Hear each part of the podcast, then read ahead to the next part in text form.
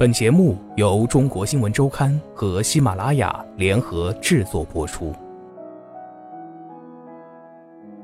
豆瓣评分现在达到七点七，由曾国祥执导的电影《七月与安生》获得了目前为止二零一六年商业电影最高评分。上映不到十天，票房过亿，还收获了第五十三届台湾电影金马奖，包括最佳导演、最佳女主角在内的六项，共计七个提名，排名提名榜第二位。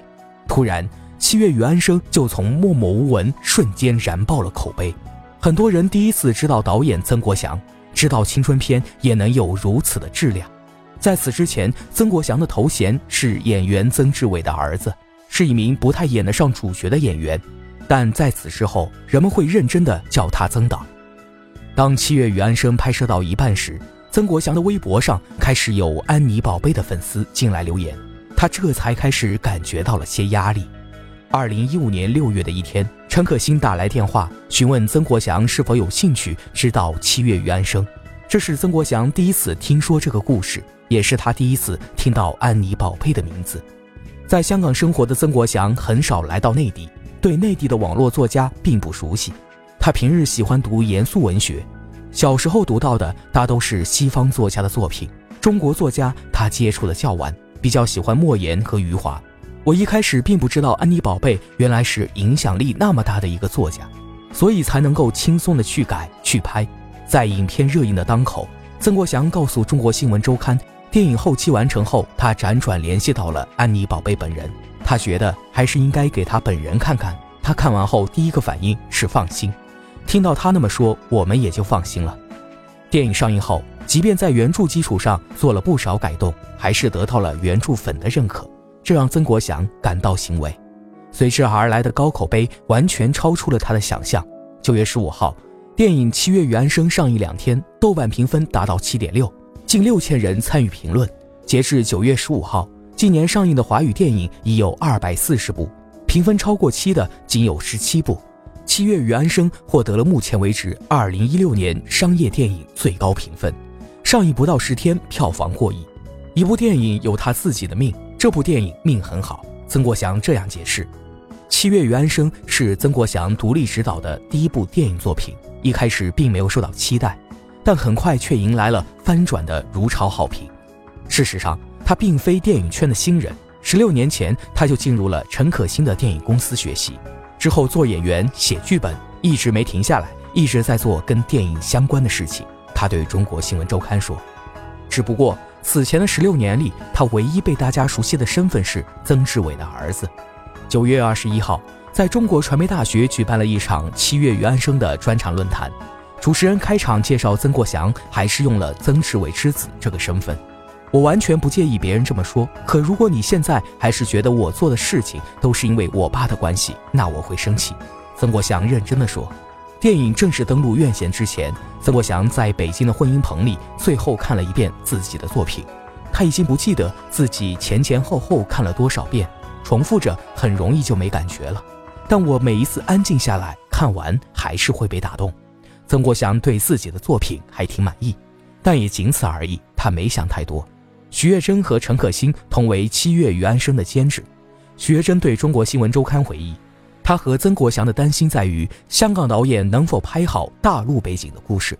他们对七月和安生的理解是否能引起大陆观众的共鸣？他们先是给文艺青年看，不出他们的预期，果然文艺青年很喜欢。后来给院线经理看，大家居然看哭了。徐峥觉得院线经理是离商业最近的人，最难触动的那群人，他这下算放心了。陈可辛并不否认。两年前，他选择《七月与安生》也有迎合潮流之意。你要说不追，也不会拍网络小说。一开始是人家找到我们，说这个 IP 很好，迎合没有问题。只要你找到自己的定位，不是失去自己，盲目迎合就行。陈可辛向中国新闻周刊坦言，找上门的 IP 不少，其中一些已经被搬上了大荧幕。《七月与安生》是他觉得最合适的，无论是题材还是气质，都跟他以往的作品很像。三角恋和年代跨度一直是他喜欢且擅长的，他也拍过好几次，比如《双城故事》《甜蜜蜜》和《如果爱》。而《七月与安生》的不同在于，完全站在女性的角度，讲的是发生在内地的八零后故事。这也是他一直想尝试的题材。七月与安生原著小说不到两万字，文字虚，留白多，要拍成电影改编工作并不轻松，这也是安妮宝贝的作品极少被搬上荧幕的一大原因。陈可辛和曾国祥却不担心这点，他们一致认为这其实是好事。要改一个很饱满的小说其实很难，留白多，改编的空间就大，可以多做加法。陈可辛把《七月与安生》的剧本给曾国祥之后，他并不确定曾国祥会接下来。我一直有找他三四年了，一直没找到合适的。这次真的没想到他答应的这么快。陈可辛对中国新闻周刊说：“曾国祥其实一直希望来内地拍戏。”这些年，陆陆续续也有不少戏找到他。他喜欢比较实在的、感情深刻细腻的故事，但找到他的大多数戏总让他感觉有点飘。一定要找到自己有感觉、有把握的。期间也会着急，但也没办法，不能说为了拍电影而拍电影，所以宁愿多等几年。推了很多剧本之后，二零一五年六月的某一天，七月与安生来了，他和陈可辛一拍即合。事实上，一拍即合之前，曾国祥也有他的顾虑。我其实特别不懂市场，不只是大陆市场，我不会去刻意迎合观众的口味，而且特别不喜欢所谓的一窝蜂。不是说现在流行青春片，我就去拍青春片。曾国祥告诉《中国新闻周刊》，接到《七月与安生》之后，他唯一犹豫的一点就是它是青春片。事实上，曾国祥一直和潮流保持着适当的距离，他其实挺艺术的。那个艺术跟安生有点像，年轻的时候他可能想我要不一样，我不俗气；成熟了之后，他会在所谓大家能看懂的东西里边保留一个他很个人的东西在。七月与安生的监制也是曾国祥在电影行业的启蒙师傅许月珍告诉中国新闻周刊，一个关于闺蜜、三角恋、互撕的故事，一不小心就容易落入俗套，某种程度上最终被曾国祥驱俗了。看完小说后，曾国祥被两个女生之间的感情打动。我羡慕七月和安生能有彼此这么需要对方、了解对方、这么坦诚相对。我到现在身边也没有一个人能跟我如此靠近。他觉得这超越了友情，有点灵魂伴侣的感觉，所以电影的英文名就用了 soulmate。一开始他只是单纯的被两个女生的感情打动，后来慢慢读出了更深的主题。他不再觉得这是一部青春片，其实在讲一个人的成长。七月和安生其实代表了一个人的两面，每一个人某个阶段是安生，某个阶段是七月，两个极端的性格一直在斗争，最后和解。陈可辛也觉得说青春片好像有点窄了，不是类型片，所以很难定义。电影结尾时，七月难产去世，这一年他二十七岁，这原本是安生计划结束自己生命的年纪。七月离开后，安生抚养他的女儿，过上了柴米油盐的安定生活，而这本是七月对未来人生的规划。九月二十一号，在中国传媒大学举办的《七月与安生》的专场论坛上，编剧史航评价这部电影是难得的一部把自由和感情讲得都很好的青春片。陈可辛觉得《七月和安生》，你中有我，我中有你，最后互换人生，更适合当下女性的价值观。很多人评价这部电影很像陈可辛的戏，这样说对他们不公平。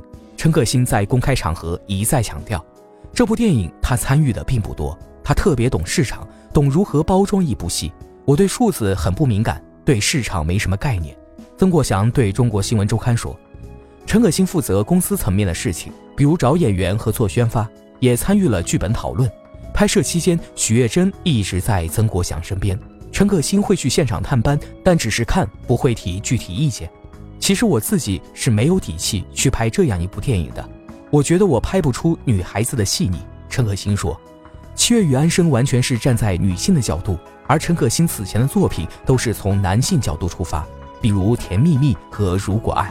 正因为这一点，他一开始就没打算自己做《七月与安生》的导演，所以想到了曾国祥。曾国祥最早在陈可辛公司打杂。陈可辛记得，曾国祥那时也涉及公司网站，需要和各个部门沟通，他沟通能力很强。陈可辛觉得这一点对做导演很重要。